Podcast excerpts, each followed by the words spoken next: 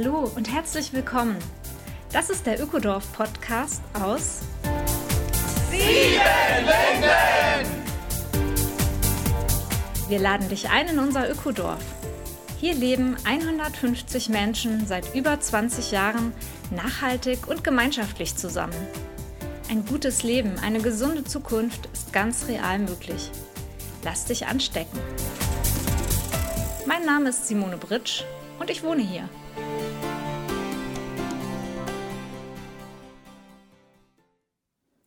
Herzlich willkommen zur 18. Folge des Ökodorf Podcast aus Siebenlinden. Heute geht es um ein ganz spezielles, pikantes Thema, den Kackekompost. Wir haben in Siebenlinden über 50 Trockentrenntoiletten, die wir sage und schreibe seit 24 Jahren alle per Hand leeren, auf unserem Fäkalienkompost ausleeren, wo dann über einen jahrelangen Prozess schließlich fruchtbare Humuserde erzeugt wird. Der Urin landet in der Pflanzenkläranlage und so haben wir Kreisläufe geschaffen, die nachhaltig mit den Nährstoffen und mit der Natur arbeiten. Champa Jungblut ist mein Gesprächspartner. Er ist Geschäftsführer im doppelten Sinne, wie uns während des Gespräches auffiel. Und er kümmert sich eben unter anderem um die Fäkalienkompostierungsanlage, die auch offiziell zugelassen ist und auch behördlich kontrolliert wird. Champa packt mit an. Der sitzt nicht nur am Schreibtisch, sondern krempelt die Ärmel hoch und erzählt jetzt sehr saftig und fast schon riechbar über seine Arbeit und seine Vision rund um die Fäkalien. Hallo Champa. Hallo Simone.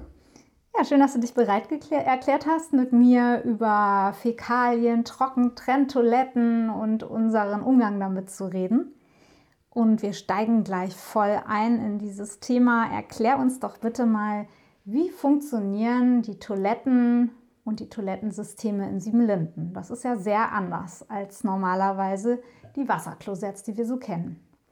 Richtig. Wir haben in Siebenlinden verschiedene Trenntoiletten. Die meisten Toiletten in den Häusern funktionieren so, dass wenn der Mensch sich draufsetzt, ein hinterer Teil aufgeht für die Feststoffe und die Flüssigstoffe vorne in ein Separett ablaufen und in die Pflanzenkläranlage gehen und die Feststoffe hinten zur Fäkalienverwertungsanlage kommen. Umgangssprachlich nennen wir sie KK-Anlage, also Kacke-Kompostanlage. Und wenn der Mensch dann aufsteht, schließt sich der Deckel wieder. Man kann nochmal auf den Klodeckel drücken und Sägespäne reintun.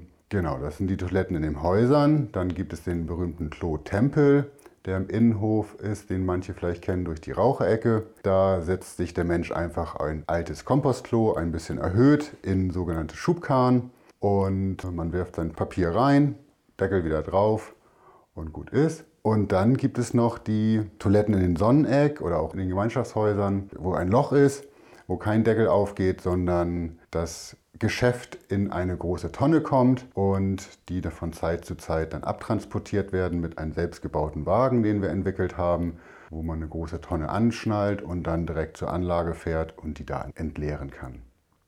Ja, ich höre, es gibt ganz verschiedene Systeme. Aber was ihnen gemeinsam ist oder fast allen dieser Systeme ist, dass Urin und Fäkalien getrennt werden. Richtig, genau. Vielleicht erklärst du nochmal, wo der Urin hingeht und was mit den Fäkalien geschieht. Genau, der Urin geht in eine unserer vier Pflanzenklärbeete. Vorher in einen, haben wir zwei große Vorrottebehälter, wo das ganze Brauchwasser, also aus der Küche, aus den Duschen, das Urin gesammelt wird. Und ab einer gewissen Höhe sickert das automatisch in eins dieser vier Pflanzenklärbeete. Und die Feststoffe werden von den Bewohnern oder von Menschen, die Gemeinschaftsdienst machen oder vom Freundeskreis Angestellten zur Fäkalienverwertungsanlage gebracht, zur KK-Anlage und da in die Vorsammelbehälter geschüttet. Also es ist eine ziemlich manuelle Geschichte. Das Ausleeren der Eimer, die voll sind mit unseren Hinterlassenschaften, werden hier von unseren Mitbewohnerinnen und Mitbewohnern von jedem und jeder von uns ausgeleert und zur Kacke-Kompostanlage gebracht. Das ist ja schon ein ganz schöner Aufwand, oder?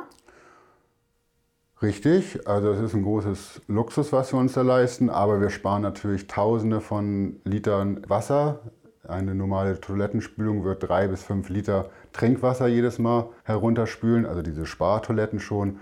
Und das kann man sich vorstellen, beim 12, 13 Personen Haushalt sind das mal locker schon zwei Badewannen voll Wasser, die so die Woche über da runtergespült werden. Und das sparen wir uns und machen das halt daraus aus der Scheiße wieder Erde und sozusagen zu Gold. Scheiße zu Gold machen. Insgesamt war es natürlich eine Entscheidung gleich am Anfang des Ökodorfes. Da hast du auch noch gar nicht hier gewohnt. Was ist denn für dich so der übergeordnete Gedanke dahinter? Also Trockentrenntoiletten zu haben, Süßwasser zu sparen und ja, sich eigentlich so intensiv mit der Scheiße zu beschäftigen.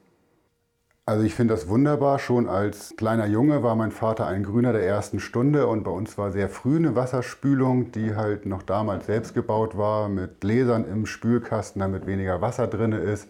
Und ich fand die Idee, als ich das kennengelernt habe 2002, super schön und super toll, weil es halt Wahnsinn ist, dass Menschen aus anderen Ländern hierher fließen, die hören, dass wir mit Trinkwasser unsere Scheiße runterspülen. Also dieser Kontrast ist einfach auf der Welt. Trenntoiletten oder Komposttoiletten gibt es überall auf dem Globus und in der sogenannten zivilisierten Welt leisten wir uns seit knapp 80 und 90 Jahren den Luxus, das mit Trinkwasser runterzuspülen. Und ich finde das auch überhaupt nicht eklig, weil es sind ja die Reste, also es gibt den Gartenbetrieb, der das Gemüse anbaut und das ist halt das Ende der Verwertungskette und daraus wieder auch Erde zu machen, die jetzt nicht für den Garten ist und nicht fürs Gemüse, aber für Baumpflanzungen oder Sträucher was halt benutzt werden kann, weil es halt auch noch mit Muttererde gemischt wird und nachher total bakterienfrei ist. Ein Pflanzenklärbeet kennen vielleicht mehrere von denen, die jetzt zuhören. Es macht trotzdem Sinn, nochmal die Funktionsweise kurz zu erklären. Was passiert mit unserem Urin und unserem Grauwasser im Ökodorf in der Pflanzenkläranlage in den Schilfbeeten? Das Pflanzenklärbeet kann man sich so vorstellen, dass es ungefähr 5 mal 5 Meter groß ist ungefähr zwölf Rohre hat, die unterirdisch rauskommen aus dem Rottebehälter und immer stoßweise in dieses Pflanzenklärbeet gestoßen werden, wenn der Überlauf eine gewisse Menge erreicht hat. Und da wächst halt das Schilf, da ist ein Sand, Kies, Erdgemisch, insgesamt einen Meter tief, wo es dann Schritt für Schritt in das Grundwasser wieder läuft also gereinigt wird in dieser Pflanzenklärbeet und dann wieder als Gartenbrunnenwasser benutzt werden kann zum Gießen im, im Sommer. Und die Reinigung erfolgt im Wurzelbereich durch viele kleine Bakterien, die eben gerade besonders gut Richtig. an den Schilfwurzeln gedeihen und die letztendlich auf organische Weise alles abbauen, was nicht ins Grundwasser rein soll. Richtig. Das ist eine geniale Erfindung. Die hat ja mittlerweile auch eigentlich eine größere Verbreitung. Das sieht man öfter mal, dass Leute ähm, Schilfklärbeete in ihren äh, Gärten haben, so im ländlichen Bereich eben als Biokläranlage. Aber ich denke, unsere Kacke-Kompostanlage ist doch in der Größenordnung und in der Professionalität, wie ihr die betreibt, ganz schön einzigartig. Gehen wir nochmal zurück zu dem Punkt, ein, äh, ein Eimer in einem Kompostklo ist voll. Was passiert von diesem Zeitpunkt an? Der Mitbewohner nimmt den ganzen Eimer aus der Toilette. Die haben ja eine Tüte noch drin in den Häusern. Und dann gibt es einen Deckel drauf, sodass es schön luftdicht geschlossen ist. Der Bewohner fährt diesen Eimer mit einem Fahrradanhänger oder trägt es halt zur KK-Anlage. Und da gibt es ein kleines Treppchen, wo die Menschen, die Bewohner entleeren dürfen und schüttet seine Hinterlassenschaften dort aus sind im Grunde so Boxen, ne? so, genau, so Holzverschläge, große, große Boxen, die auch so Klappdeckel haben. Und äh, da steht immer die Treppe vor der Box, die beschickt werden soll. Richtig, es gibt insgesamt acht Boxen, die so eine Größe von zwei, drei Raummeter haben. Ungefähr Meter mal Meter, äh, ein bisschen höher, 1,40 Meter. 40. Und da sammeln wir die Feststoffe vor. Da trocknet das halt auch ab und wenn ich sage, ah, diese Box ist voll, kommt nochmal möglichst eine Grasschicht drauf, dass schon ein Vorkompostierungsprozess angefangen wird. Und die nächste Box ist dann frei. Und wenn zwei, drei Boxen nebeneinander voll sind, dann machen wir den Aufsatz. Vielleicht beschreibst du das auch nochmal. Das ist ja auch immer ein äh, personalintensiver Vorgang. Ihr setzt den Kacke-Kompost neu auf. Also ihr nehmt wirklich Schaufeln in die Hand und äh, mischt da hinten nochmal richtig durch, oder? Richtig. Dann ab Mitte, Ende April, ab einer Außentemperatur von 16 Grad, dürfen wir diesen Aufsatz von der, vom Amts her erst machen bis Ende September. Und da dürfen wir 13,5 Tonnen zurzeit verarbeiten. 13,5 Tonnen Scheiße. Scheiße. Ein Mensch, durchschnittlicher Erwachsener, macht 200 bis 300 Gramm pro Tag, je nach Darmdurchlauf und nach Essen. Und genau, vorher müssen wir halt viel Rasen mähen und Grasschnitt sammeln, Grünschnitt, um halt eine gewisse Temperatur zu erreichen. Wir haben 97 die Anlage genehmigt bekommen. Damals, oder habe ich so gelernt, dass es die erste abgenommene Fäkalienverwertungsanlage Deutschlands war in dieser Größe. Mittlerweile gab es auch andere Gemeinschaften hier, die sich das abgeguckt haben und auch Genehmigung bekommen haben. Und wir müssen drei Wochen lang über 50 Grad haben oder zwei Wochen über 60 Grad konstant. Und das wird dokumentiert mit langen Thermometern und muss auch in eine Tabelle eingefügt werden, was sich das Gesundheitsamt dann hin und wieder anguckt oder wenn sie halt vorbeikommen, muss ich ihnen das vorlegen.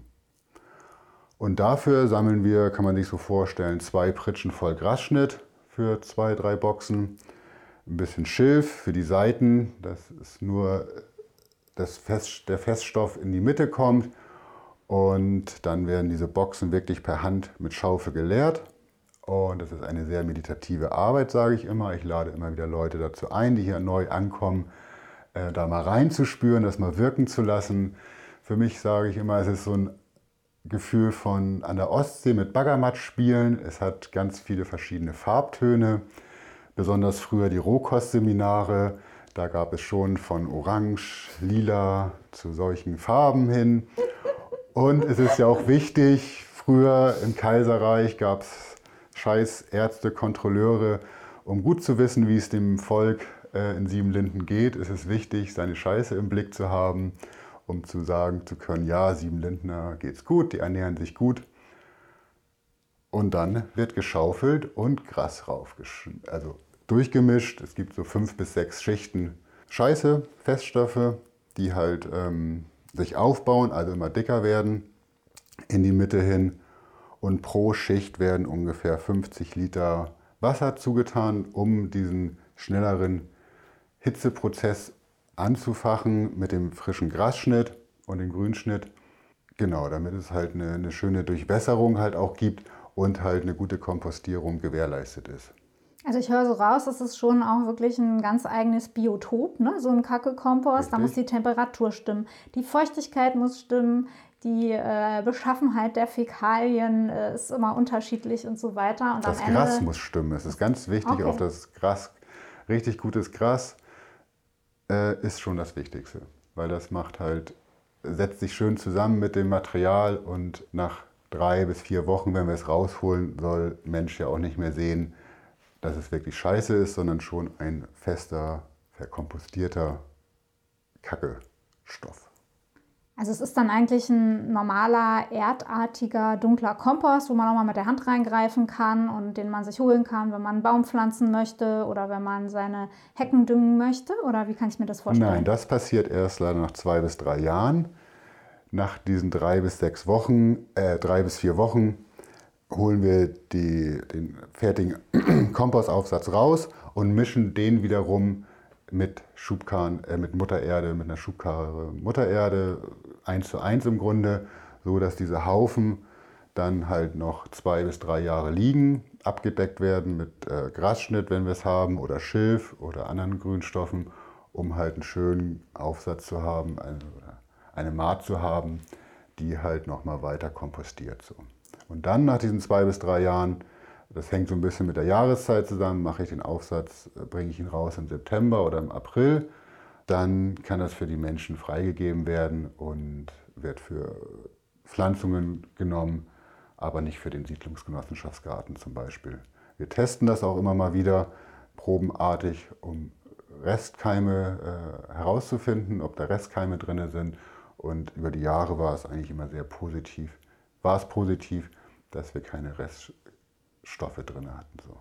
Keine ja. für menschlich gefährlichen Keime. Und trotzdem, trotzdem soll man es nicht direkt aufs Gemüse aufbringen, sondern lieber auf Gehölze, wo eben die Früchte nicht direkt mit dem Kompost, in, mit der Erde in Kontakt kommen, wenn der Mensch sie dann isst, damit einfach jedes Risiko ausgeschlossen wird, dass man sich da doch irgendwelche Keime holt, oder? Richtig, weil wir wissen natürlich nicht, äh, oder ich weiß zumindest nicht, äh, was die Gäste an Medikamenten nehmen, an Chemikalien.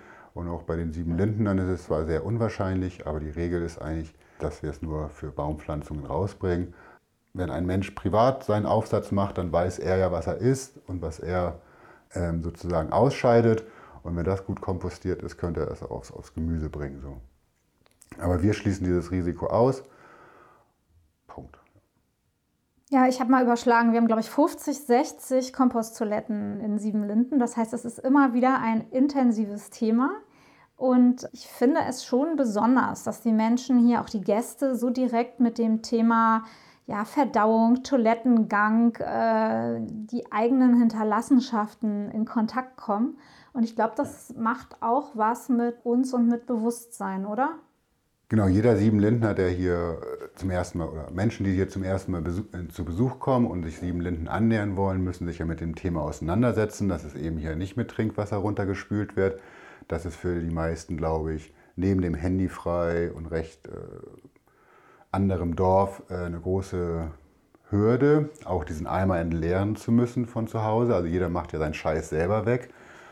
Und die Gäste hören, aha, da sind Komposttoiletten und ich kenne ja Geschichten von meinem Vater nach dem Weltkrieg, wie da die Komposttoiletten war und das ist im Grunde mit unseren Toiletten ja überhaupt nicht mehr vergleichbar. Unsere sind hochleistungs-, hochtechnologisierte, äh, saubere, hygienisch einwandfreie äh, Toiletten und auch geruchsfrei.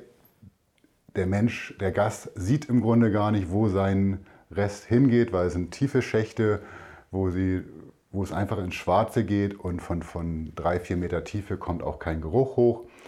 Es gibt ja auch Hebel, äh, wo dann noch Sägespäne drauf gestreut wird und diese kleinen Hebel an der Toilette für die Gäste haben auch den psychologischen Aspekt, dass der Mensch immer irgendeine Taste drücken muss nach dem Toilettengang, weil es ja nicht gewohnt ist, einfach sein Geschäft zu hinterlassen und dann ein bisschen Sägespäne drauf zu streuen und den Deckel wieder zu schließen.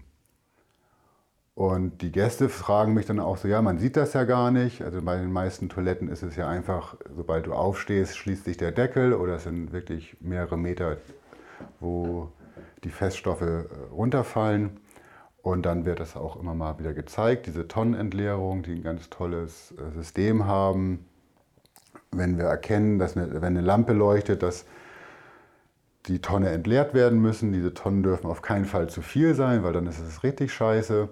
Und die haben ja auch ganz schön Gewicht, wie gesagt, 200, 300 Gramm pro Tag. Und wenn dann schon mehrere Menschen da drauf waren und eine Woche oder zwei Wochen vergangen ist, ist das Motto, lieber zu früh als zu spät. Das glaube ich. Ich kann es mir wirklich vorstellen. Es gibt immer mal wieder auch kleinere Unfälle, muss man ja auch ehrlich sagen. Die sind dann nicht so schön. Was ist denn die schärfste Story, die dir dazu kommt, wenn du dich an die Jahre erinnerst. Richtig, da gibt es so einige Sachen, die wir da drin finden. Natürlich neben Klobürsten, Schnullern, Kinderspielzeug, solchen Sachen. Auch mal ein Kondom leider. Aber wirklich die schärfste Story war einfach, dass eine Mitarbeiterin ihren wertvollen Familienring beim Putzen in dem Eimer verloren hat. Also es war eine große Tonne sogar im Sonneck. Und wir wussten ganz genau dann, wo diese Tonne entleert worden ist, in diesen großen Boxen, wie gesagt, ein Meter mal Meter.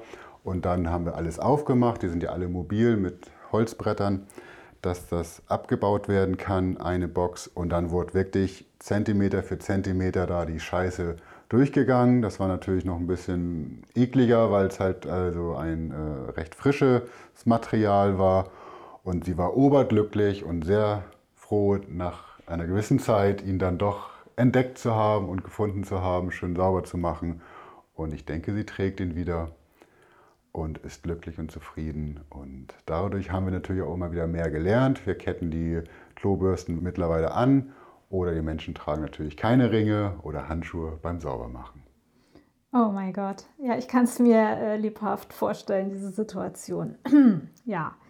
Mir fällt dazu tatsächlich immer Gandhi ein, der gesagt haben soll, ähm, ein Kastensystem in Indien, wo eben die Unberührbaren, also die unterste Kaste letztendlich für die Scheiße zuständig war, dass eine soziale Gerechtigkeit, Gleichheit, eine Aufhebung des Kastensystems erst dann erfolgen wird, wenn alle sich mit den Fäkalien beschäftigen. Und das haben wir ja hier auf eine gewisse Weise erreicht. Richtig, also zumindest mit der Entleerung. Und manche Menschen haben halt eine sehr empfindliche Nase und entleeren diese Sachen nicht oder können es körperlich nicht mehr so. Und das ist auch absolut in Ordnung. Bei den Aufsätzen sage ich auch immer ganz meditativ durch den Mund atmen, nicht durch die Nase und sich wirklich, das ist der Baggermatsch und nicht die Scheiße Letz-, des letzten Monats. Und es ist ja auch ein Dienst an der Gemeinschaft. Irgendwer muss diesen Job machen und ich habe mich dafür vor zehn, elf Jahren bereit erklärt, fand es auch spannend und interessant, das zu lernen. Und es ist, so wie alles gemacht werden muss im Dorf, muss es gut verarbeitet werden, dass halt diese Fäkalienverwertungsanlage, wo wir im Fokus des Amtes sind und auch anderen Gemeinschaften, gut funktionieren, damit es da kein Aufschrei in den Medien gibt, dass bei uns das nicht läuft, weil wir eben auf der anderen Seite Tausende von Liter Wasser sparen die Woche. Ja. Und natürlich ähm, viele wertvolle Stoffe im Kreislauf halten, dadurch, dass sie im Kompost landen und nicht einfach auf Tastendruck irgendwo weggeschwemmt werden, äh, wo man sie dann nicht mehr so hochwertig weiterverwenden kann wie bei uns. Oder das ist auch ein Denken in Kreisläufen genau. für mich. Richtig. Und es ist ja was ganz Natürliches, der Kreislauf hört nicht mit der Taste, mit dem Trinkwasserspülen runter an, sondern wirklich, wo landet das? Und wenn man an so Dörfern vorbeifährt oder Kleinstädten, diese Anlagen da, wo wirklich Tausende von Menschen Scheiße gesammelt wird, das stinkt für meine Nase auch. Aber unsere Fäkalienverwertungsanlage finde ich eigentlich immer geruchs, recht geruchsneutral. Und es gibt natürlich im Hochsommer, wenn es recht viel frisches Material ist, sage ich mal, schon eine Ausdünstung oder Gase und da arbeiten wir dann halt auch schön mit Räucherstäbchen oder zur Not auch mit Maske. Und es ist ja auch immer wieder ein Wechsel. Man schaufelt eine Zeit lang, es kommt Grasschnitt dazu, es kommt Wasser dazu, äh, Flüssigdünger jetzt noch. So, dass der Mensch jetzt nicht stundenlang da an der Scheißfront steht und äh, diesen Gestank ertragen müsste. Und wichtig finde ich ja in Siemden natürlich auch, dass sich niemand hier ausschließlich um Scheiße kümmert. Und du bist ja das beste Beispiel. Du hast ja vor allem Geschäftsführungsaufgaben und überlegst dir im Namen der Genossenschaft zum Beispiel auch, wie das jetzt weitergehen kann bei uns. Wird es denn bei der derzeitigen Kacke-Kompostanlage bleiben, Champa? Nein. Diese Anlage ist jetzt für, also letztes Jahr schon an den Grenzen gekommen. Jetzt haben wir eine Erweiterung bekommen von 11 auf 13,5 Tonnen, wie gesagt. Die ist von 97 immer wieder gestiegen. 2010 habe ich sie übernommen. Da habe ich mich sehr viel für die Infrastruktur und, und Waldleitung ums, um den Wald gekümmert. Und seitdem ich 2015, 16 in die Geschäftsführung eingestiegen bin, war einfach weniger Zeit dafür. Da habe ich dann mehr geguckt, dass es stimmt, dass es kontrolliert und organisiert wird. Sorry, ich muss und gerade irgendwie an diese Doppeldeutlichkeit von Geschäftsführung zum ersten Mal denken. Das ist mir noch nie als Begriff eingefallen. Genau, ich kümmere mich um die Geschäfte der Siedlungsgenossenschaft, von Notarsachen, Mitgliederverwaltung, Mitgliederpflege bis hin zum Endprodukt der Bevölkerung, der Bewohner, um zu wissen, geht es meinen, meinen Leuten auch gut oder unseren Leuten. Ähm, und ich finde, es gab mal ein Fernsehteam, das hat, da hat mich im Büro gefilmt und ich bin mir auch nicht zu fein, in der Scheiße zu wühlen. Und ich glaube, jeder Vorstand, ich bin ja auch im Vorstand, jedes Vorstandsmitglied eines deutschen großen Unternehmens sollte mal an die Basis äh, zurückgehen und genau wissen, wo da ihre Angestellten oder Menschen, äh, was sie so mit arbeiten müssen. So. Und für mich ist das ein guter körperlicher Ausgleich. Es ist ja auch das Rasenmähen vorher so. Der eigentliche Aufsatz dauert dann einen Vormittag, wenn wir gut sind. Und das dann alle paar Wochen, das sind äh, sieben bis zehn Stück im Jahr. Das kann man sich so vorstellen mit, mit viel Vorbereitung. Und wenn das alles dann gut vorbereitet ist, dann ist das halt an einem Tag auch abgeschlossen. Und so kommen im Jahr dann schon 300, 350 Stunden zusammen. Das ist wirklich ein Luxus, den wir uns hier leisten. Oder was es auch wert ist natürlich im Vergleich zum Trinkwasserersparnis, dass wir das einsparen. Und die Richtung geht jetzt dazu, dass wir eine Erweiterung dieses Jahr gemacht haben von ungefähr 100 Quadratmetern, um diese fertigen Komposthaufen besser logistisch zu lagern, dass wir auch mit schwereren Maschinen, also sprich mit Traktor, die auch rausholen, weil nicht alles mit Menschenkraft zu machen ist, zu tätigen ist, weil es einfach nicht so viele Bewohner gibt, die darauf Lust haben, mitzuarbeiten. Ich lade ja, wie gesagt, immer mal wieder ein. Und es gibt Menschen, die machen das sogar als ihr Gemeinschaftsdienst und die Angestellten in der Hausmeisterei. Und die Zukunft wäre oder mein Wunsch wäre, dass wir eine Richtung Biogasanlage gehen. Und dafür plane ich und ähm, haben wir eine kleine Mini-Biogasanlage von 1 Kubik gerade hier.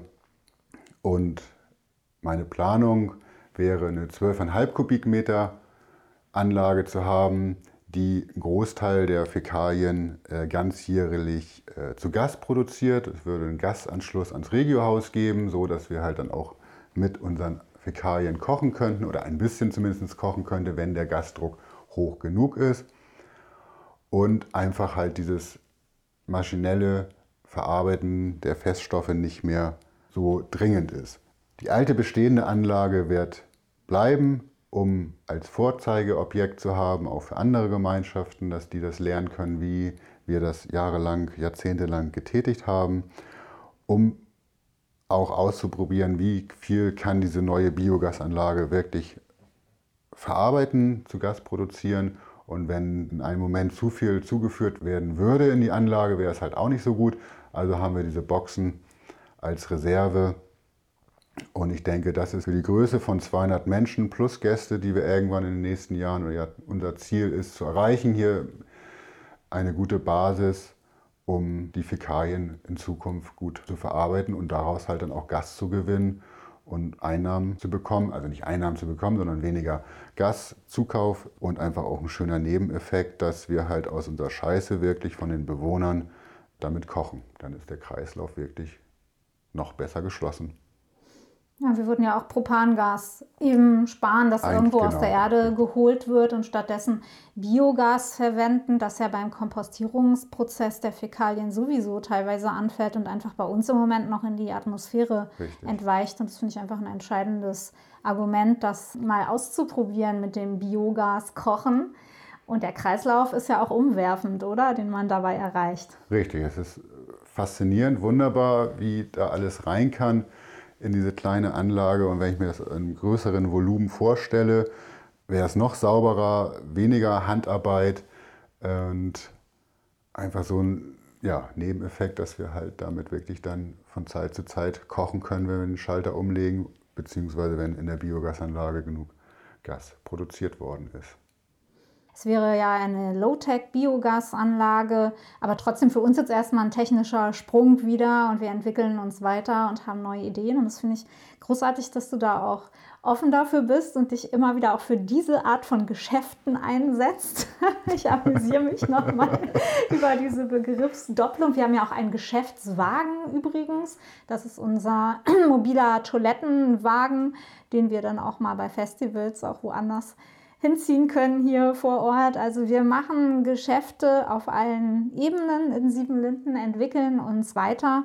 Ja, und da danke ich dir einfach für das Gespräch und sowieso für dein langjähriges Engagement hier für die Gemeinschaft von Kopf bis Fuß. Vielen Dank, ja. Sehr gerne.